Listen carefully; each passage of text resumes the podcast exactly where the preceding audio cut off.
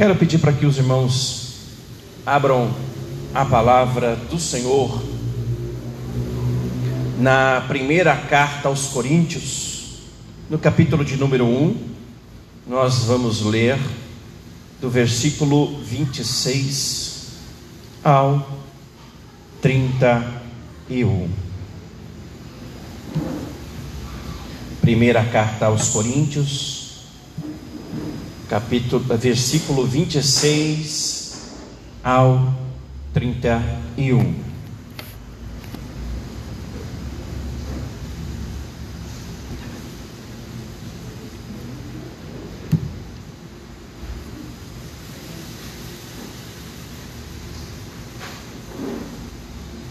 Amém? Todos acharam?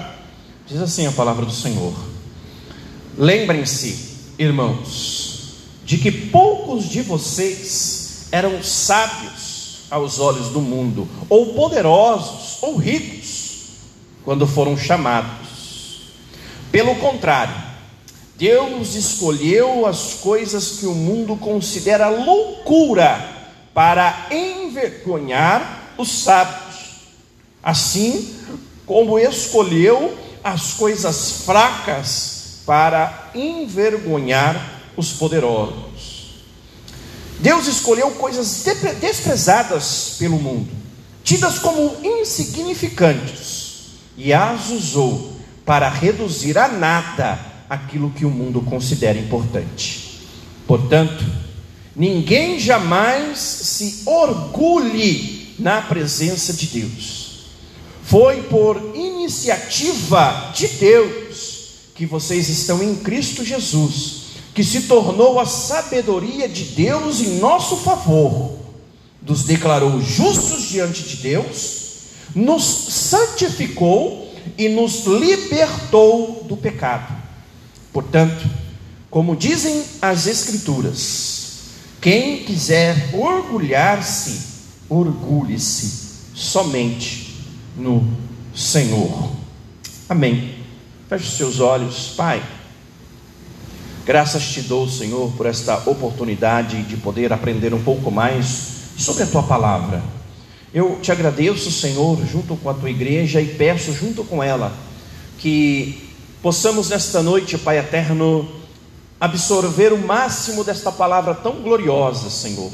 Que o Senhor prepare o nosso coração, prepare a nossa mente, que o Senhor nos nos prepare, Pai eterno, para que esta palavra venha trazer a transformação que esta palavra venha trazer o direcionamento, a repreensão, que esta palavra venha nos direcionar pelos caminhos corretos e que nós possamos nesta noite sair daqui abençoados por esta palavra tão gloriosa, mas que acima de tudo seja feita a tua vontade, desde agora e para todo sempre, em nome do Senhor Jesus Cristo. Amém, Jesus. Amém. Glória a Deus. Bom, irmãos sabem que nós estamos na série de mensagens A Igreja de Cristo, uma série baseada na primeira carta aos Coríntios. Nós estamos hoje na quinta mensagem desta série. Nós falamos sobre a fundação, a fundação da igreja, sobre é, como o apóstolo Paulo enfrentou dificuldades para fundar a igreja em Corinto. Depois nós falamos sobre a apresentação do apóstolo Paulo, nós falamos sobre como o apóstolo Paulo ele iria tratar dos problemas que ele tomou ciência através de algumas pessoas da família de Chloe, que trouxe a ele depois de alguns anos ou aproximadamente dois anos que ele havia fundado a igreja e ele já estava é, na cidade de Éfeso, ele, através dessas pessoas da casa de Chloe, ele tomou ciência de que a igreja que ele havia fundado em Corinto estava é, enfrentando problemas. Ah, na verdade, a igreja de Corinto, como nós já falamos aqui nas primeiras mensagens, é uma das igrejas que mais se assemelham com a igreja cristã atual. Uma igreja dividida, uma igreja é, baseada ou, ou onde o sectarismo estava enraigado, com sérios problemas doutrinários, problemas morais, é, problemas doutrinários. Nós vamos ler, ver, por exemplo, lá no capítulos 11 e 12, que o apóstolo Paulo, inclusive, é, aborda a questão da, de como deveria ser o culto oferecido para Deus, como deveria ser a, a, a dinâmica do culto que era professado na igreja em Corinto, e também como deveria ser celebrada a Santa Ceia do Senhor, como que a Santa Ceia deveria ser é, é, celebrada, ensinada, e como que os corintos deveriam participar da ceia do Senhor. Então era uma igreja que é, tinha vários problemas, e o apóstolo Paulo, em sua primeira carta, ele tenta, é, tenta é, de alguma forma abordar todos estes problemas, trazendo primeiro o problema, depois a raiz do problema, e depois ele tenta então é, trazer um ensinamento doutrinário para a correção daquele problema. E nós podemos ver, podemos concluir que o maior de todos os problemas era o sectarismo. Nós vamos ver que os primeiros quatro capítulos o apóstolo Paulo dedica quase que exclusivamente para tratar a divisão que estava ocorrendo dentro da igreja. Primeiro, ele identifica este problema, que nós já vimos. Depois, ele tenta trazer a raiz deste problema, como nós vimos na, no domingo passado, que era o mundanismo. Ah, o, os, o povo da cidade de Corinto era uma era um povo, uma cidade extremamente helenizada, a cultura era helênica, então aquele povo estava acostumado a escutar os filósofos que passavam por aquela cidade, ah, principalmente aqueles que eram conhecidos como sofistas, que eram filósofos que ficavam declamando nas cidades que haviam em Corinto. Pessoas que tinham habilidade oratória muito apurada, pessoas que tinham poder de persuasão muito grande, que sabiam usar as palavras, que sabiam colocar frases motivacionais, conseguiam com, com o seu discurso motivar a vida das pessoas, através do seu discurso filosófico, através dos seus pensamentos filosóficos, eles conseguiam motivar a vida das pessoas. Então, a, o povo da cidade de Corinto estavam habituados a escutar os, os sofistas. E estes sofistas, eles atraíam multidões durante as suas declamações nas praças. E este povo estava acostumado com este, este meio, com este sistema. E quando eles se converteram ao cristianismo, quando eles vieram para dentro da igreja, eles tentaram, através deste, dessa cultura que estava arraigada dentro deles, eles tentaram trazer isso para dentro da igreja. Então criou-se os grupos, as divisões. Alguns seguiam a Paulo, outros diziam seguir a Pedro por, por, por ele ser um eminente líder cristão, ah, uma figura muito popular, muito proeminente, um, um, líder do colégio apostólico então isso chamava atenção aos olhos de alguns dos coríntios. E outros já não, outros já seguiam a Apolo, que era um, um pastor que veio depois de, de Paulo na, na igreja em Corinto, e que tinha uma habilidade retórica muito apurada também. E então alguns destes, destes novos convertidos, eles se identificaram muito com, com o Apolo. Então, estes seguiam Apolo. E já tinham aqueles que não, aqueles que eram espirituais, que eram se diziam não seguir homem nenhum e se diziam ser de Cristo, ser somente de Cristo. Então a igreja estava, essa era as, as quatro principais divisões dentro dessa igreja. E o apóstolo Paulo, nós vimos na mensagem anterior, que ele identifica que esta divisão, o fato de os, o, o, o, o, fato de, de eles seguirem estes homens ou terem preferência e acharem que ah, eles deveriam seguir e, e, e idolatrarem e venerarem estes homens, o fato era que eles ainda estavam com o coração lá no mundo, com as práticas lá do mundo. E hoje nós vamos ver que do versículo 26 em diante, o apóstolo Paulo, ele, ele meio que inverte ah, o argumento daquele povo contra eles mesmos. O, aquele povo, eles estavam seguindo aqueles, aquelas divisões, Aquelas, aquelas divisões estavam acontecendo por causa das preferências religiosas, ou por causa de acharem fulano A ou fulano B mais sábio, mais, é, é, é, é, mais instruído, uma pessoa que falava melhor. Então eles acabavam seguindo aquelas pessoas.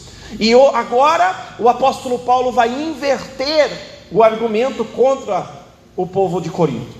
E é isso que nós vamos ver nesta noite. O apóstolo Paulo mostrando que, na verdade, Deus, Ele escolhe pessoas simples, pessoas modestas, Ele não baseia a sua glória, ou seja, a igreja de Cristo não tem o seu poder ou a sua relevância baseada naquilo que os homens ou mulheres podem fazer ou conseguem fazer.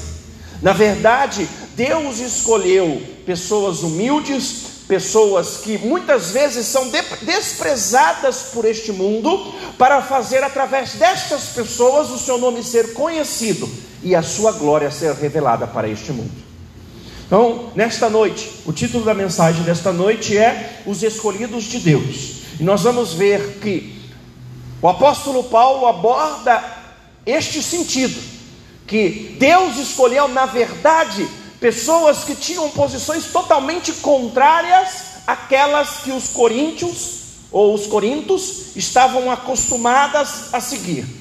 Deus escolheu pessoas assim para trazer a sua mensagem e difundir a sua mensagem neste mundo e fazer o seu nome conhecido e fazer a sua glória ser revelada através destas pessoas.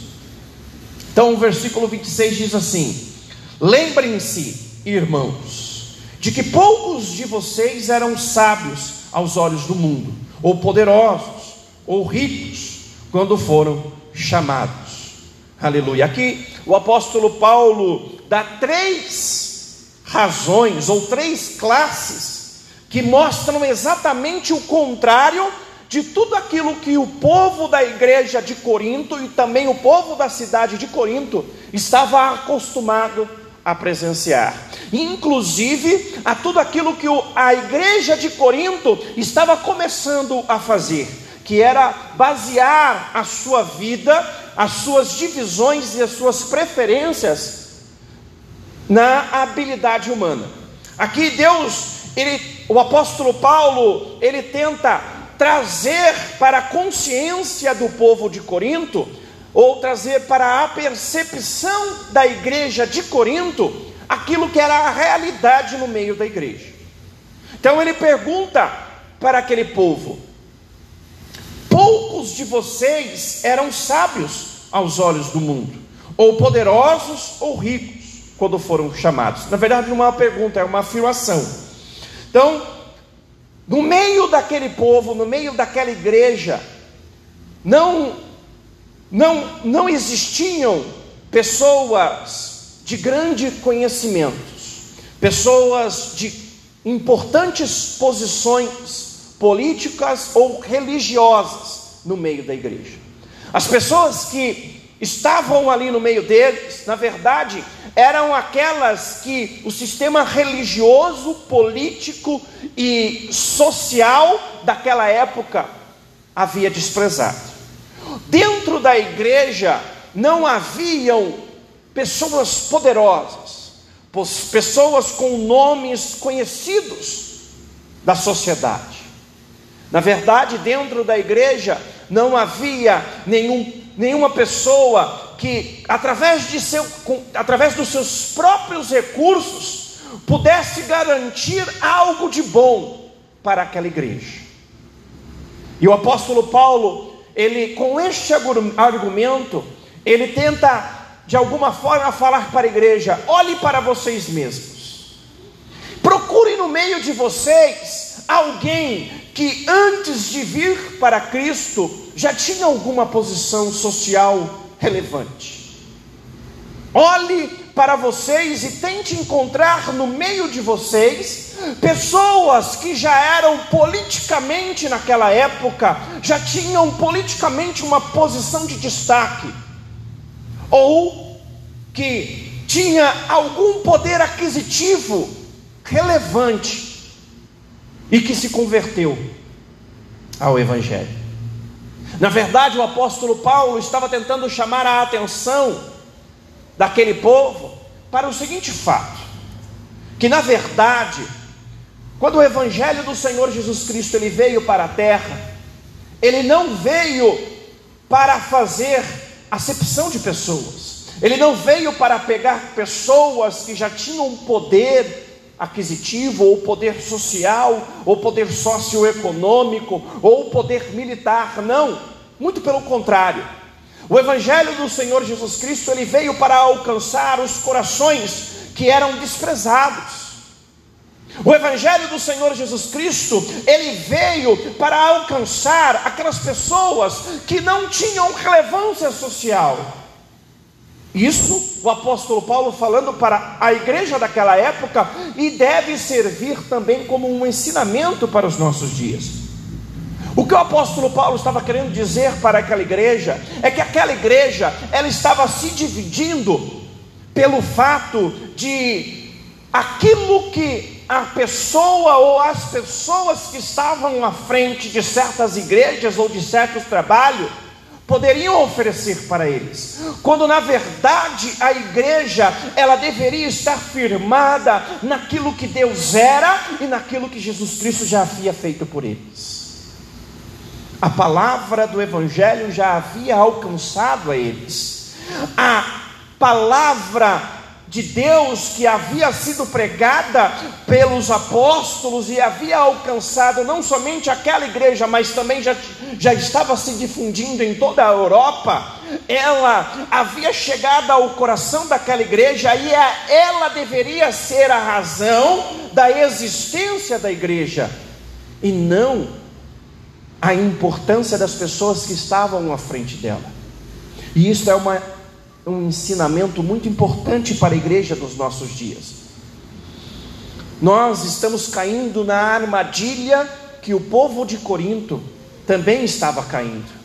Por diversas vezes, um nome de destaque, um nome proeminente no meio religioso, ele é, começa a ser venerado. Nós estamos nós estamos vivendo inclusive agora em nossos dias, uma guerra político-religiosa, onde alguns dentro da igreja defendem o político A e outros defendem o político B, como se a, a guerra política fosse também uma guerra santa, onde é, as pessoas, em razão daquilo que A ou B pode oferecer, elas devem seguir A ou B, como se A ou B fosse fazer a diferença no futuro da igreja, quando na verdade quem vai fazer a diferença para a igreja não é o candidato A ou candidato B, não é o líder A ou o líder B. Quem faz a diferença na história da igreja é aquele que ele mesmo fundou a igreja, a razão da existência da igreja, que é o nosso Senhor Jesus Cristo. A igreja de Corinto estava, a igreja de Corinto estava se dividindo em razão da importância de algumas pessoas. E quantas vezes que eu e você, que nós como igreja de Cristo também não nos dividimos em razão da importância ou da relevância que algumas pessoas têm ou que algumas igrejas têm no cenário social, no cenário econômico ou em algum outro cenário. Nos sentimos atraídos por pessoas de grande importância, pessoas que sabem falar bem, pessoas que sabem se portar bem, pessoas que têm certas posições ou certas, é, é, certos poderes em suas mãos. Não que nós não devemos ter preferências por pregadores ou por aqueles que sabem cantar bem, não é este o caso, mas nós não devemos nos deixar cair na armadilha de sermos guiados ou de que deixar que o futuro da igreja seja ditado por estas pessoas. A nossa fé, ela deve estar firmada naquele que fundou a igreja. A nossa fé, ela deve estar firmada naquele que é o dono da igreja, naquele que chamou a cada um de nós naquele que primeiro nos amou, naquele que, através dele, através do Espírito Santo do Senhor, é através dele que nós fomos alcançados. É por causa dele que nós somos igreja, é por causa dele que nós estamos reunidos aqui.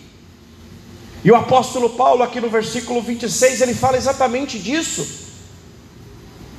E é engraçado quando você começa, eu falo isso direto, quando eu converso sobre a palavra de Deus com as pessoas onde eu trabalho, que as pessoas elas costumam atirar versículos isolados da Bíblia para tentar entender aquilo que Deus pode ou não fazer, quando na verdade nós devemos entender toda a verdade revelada na palavra de Deus, para que então nós possamos compreender qual é a vontade de Deus. E se nós fizermos isso, nós vamos ver que em toda a história da palavra de Deus, nós vamos ver Deus aniquilando a arrogância do ser humano para fazer com que a sua glória seja revelada. Em toda a história da palavra de Deus, nós vamos ver isso que Deus não pega pessoas importantes em nenhum momento da história da palavra de Deus, Deus vai pegar pessoas importantes, ou pessoas de grande poder aquisitivo, ou pessoas que já estão numa posição superior, para fazer delas, ou para fazer através delas, o seu nome ser glorificado e exaltado. Muito pelo contrário, sempre Deus pegou pessoas sem nenhuma proeminência econômico-social. A própria história dos hebreus, a história do povo de Israel, o termo hebreu significa pessoas marginalizadas ou os esquecidos.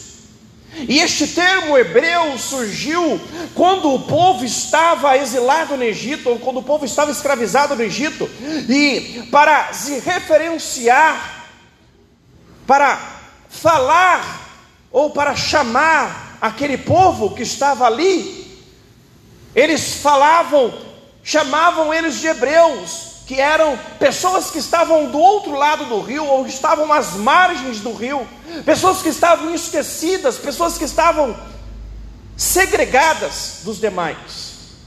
E Deus pegou este povo que estava esquecido de todos os demais, que estava segregado de todos os demais, pessoas que eram desprezadas, pessoas que não tinham nenhum valor para aquela época, e Deus fez com que o seu nome fosse glorificado através daquele povo. Em nenhum momento na história da, da, da, da revelação de Deus, você vai ver os demais reinos ao redor do povo de Israel falando do poder do povo de Israel. Você sempre vai ouvir eles falando sobre o poder do Deus do povo de Israel. E é por isso que o apóstolo Paulo aborda aqui que não havia no meio da igreja nem sábios, nem poderosos e nem ricos. Mas também isso não significa que você não possa ter ou possuir riquezas. Isso também não significa que eu e você nós não tenhamos que ser pessoas sábias, pessoas com conhecimento. O que o apóstolo Paulo está falando aqui é que a igreja, ela não pode estar firmada em riquezas, em sabedorias humanas, e nem em conhecimentos humanos, e nem em poderes deste mundo. A igreja de Cristo tem que estar alicerçada no sangue carmesim, no sangue dele que foi vertido na cruz do Calvário. E aqui no versículo 27 ele continua: pelo contrário, Deus escolheu as coisas que o mundo considera loucura para envergonhar os sábios, assim como escolheu as coisas fracas para envergonhar os poderosos. Deus escolheu coisas desprezadas pelo mundo, tidas como insignificantes, e as usou para reduzir a nada aquilo que o mundo considera importante.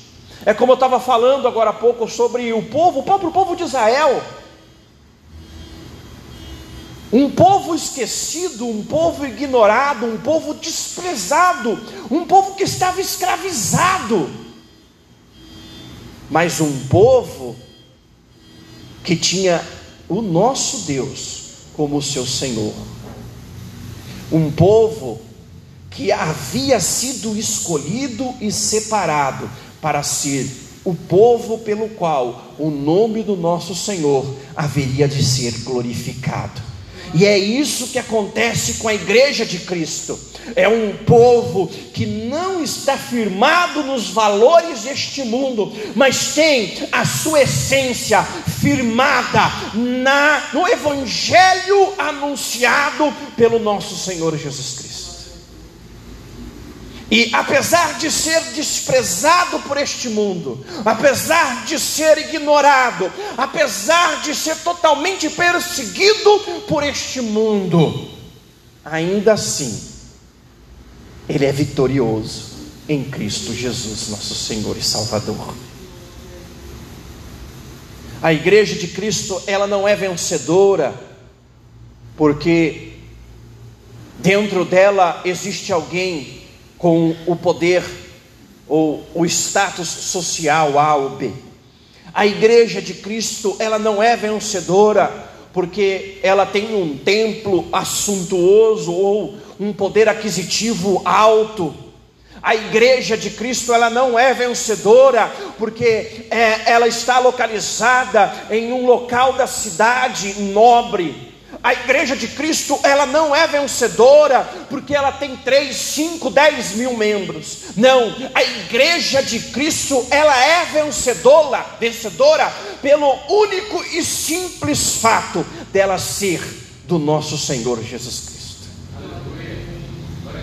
A igreja de Cristo, ela é vencedora, porque aquele que fundou o mundo, ele mesmo fundou a igreja, e ele mesmo a sustenta por suas poderosas mãos. Isso é loucura para o, para o, para o mundo. Na última mensagem nós falamos sobre a loucura da nossa pregação. E quando os seres humanos eles escutam todas estas coisas, isso é loucura para ele, para eles. E Deus escolheu as coisas loucas deste mundo, aqueles que não têm nenhum poder em suas mãos, aqueles que são desprezados, aqueles que não têm nenhum parecer, nenhuma formosura para este, para este mundo, Deus escolheu estas coisas para se revelar e, através destas coisas, fazer o seu nome ser conhecido e ser glorificado por todos. Esta é a razão da igreja existir. É para isto que a igreja tem que estar fundada e fundamentada. E no versículo 29, o apóstolo Paulo diz: Portanto, ninguém jamais se orgulhe na presença de Deus. Foi por iniciativa de Deus que vocês estão em Cristo Jesus que se tornou a sabedoria de Deus em nosso favor, nos declarou justos diante de Deus, nos santificou e nos libertou do pecado. Portanto, como dizem as Escrituras, quem quiser orgulhe-se, quem quiser orgulhar-se, orgulhe-se somente no Senhor. Aqui o apóstolo Paulo está tentando desconstruir algo que era não somente muito, muito comum para a igreja de Corinto, mas também que é muito comum para os nossos dias. O ser humano, ele não consegue abrir mão do controle das coisas. E o ser humano, ele tem sempre se inclina para o fato de que ele tem que estar no controle das coisas e as coisas sempre têm que depender dele para acontecer. Então, nós sempre estamos com esta armadilha diante de nós. Nós sempre achamos que para que Deus opere em nosso meio, precisamos fazer algo.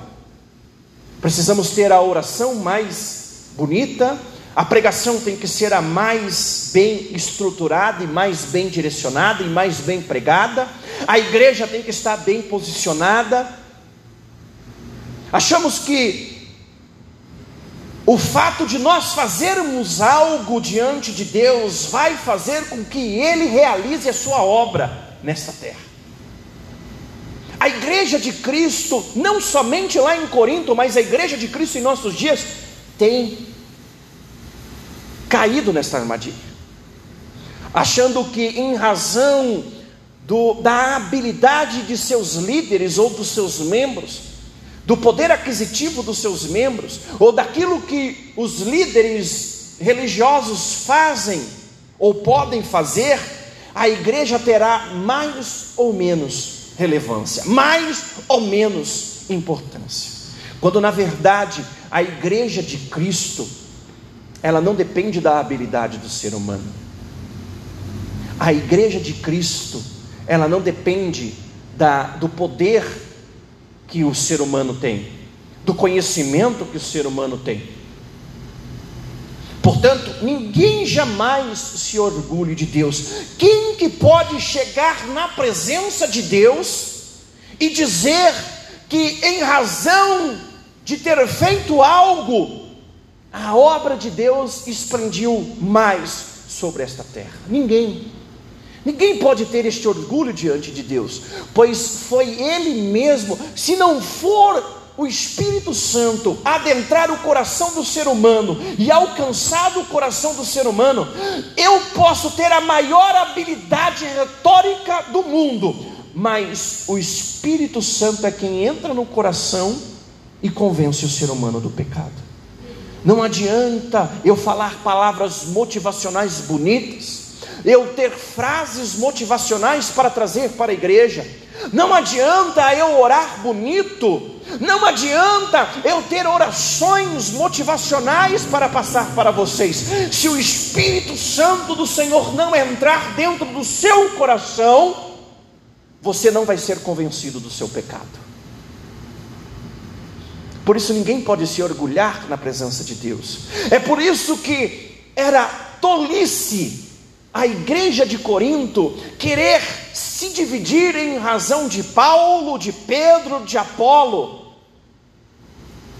Era tolice a igreja querer se dividir por preceitos humanos, ou por conhecimentos humanos, ou por razões humanas, quando na verdade a essência da igreja era é, é era e é se unir em Cristo Jesus, o nosso Senhor e Salvador. A igreja tem que estar alicerçada em Cristo. A igreja tem que estar, ela tem que buscar alimento em Cristo. A igreja de Cristo, ela tem que estar enraigada em Cristo. Elas têm que estar aliançada em Cristo. Elas têm que estar unidas em Cristo, para que o Espírito Santo do Senhor se manifeste no meio dela. E Deus escolheu estas pessoas, as pessoas menos importantes, as pessoas que não estão com o seu coração firmado nas riquezas e nos conhecimentos e nos prazeres deste mundo. Deus escolheu, foi o Espírito Santo que foi até você. O Espírito Santo que alcançou o seu coração e fez com que você despertasse para as coisas do Evangelho.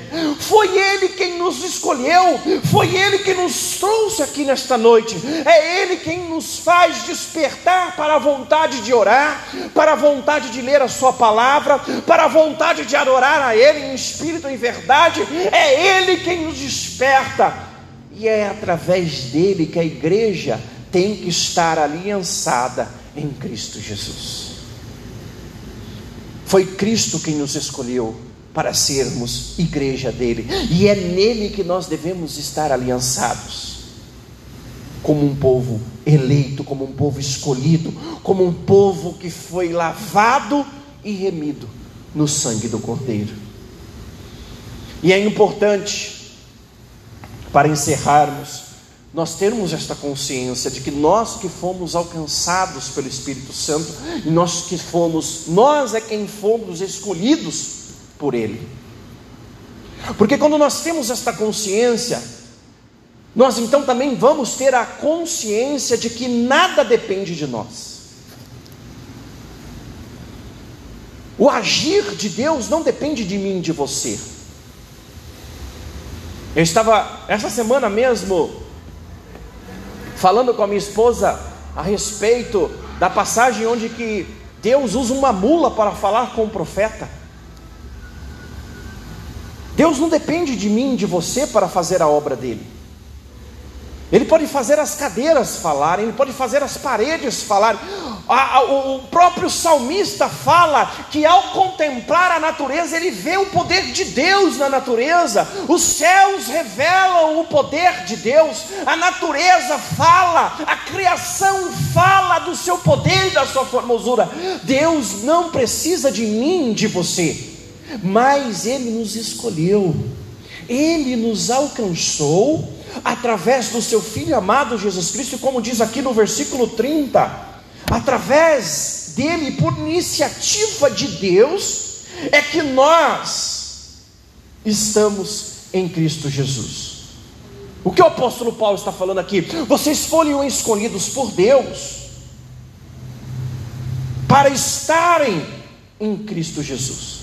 Deus escolheu porque Ele quis, escolheu vocês, independente da posição social, independente do poder aquisitivo, independente da influência que vocês têm, Deus escolheu vocês em Cristo Jesus e tornou em Cristo Jesus a sabedoria dele e declarou justos todos vocês em Cristo Jesus, santificando vocês em Cristo Jesus, libertando todos do pecado.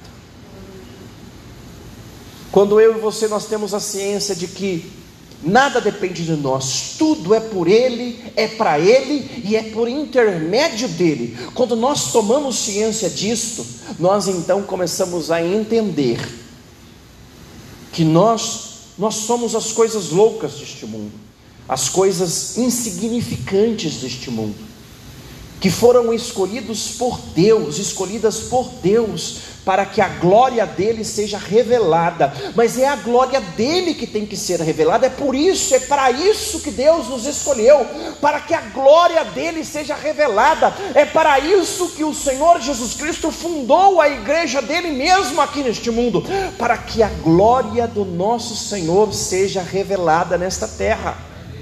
Nós fomos escolhidos para isso. Nós fomos alcançados para isso. E como igreja de Cristo, nós devemos revelar a glória dele aqui nesta terra. Como eleitos, como um povo santo, santificado. Nós fomos escolhidos por Deus. Nós fomos alcançados por Deus o Evangelho de Jesus Cristo entrou em nosso coração através da ministração do próprio Espírito Santo em nosso coração. E através desta ministração do Espírito Santo em nosso coração, nós somos santificados e redimidos do pecado através de Jesus Cristo.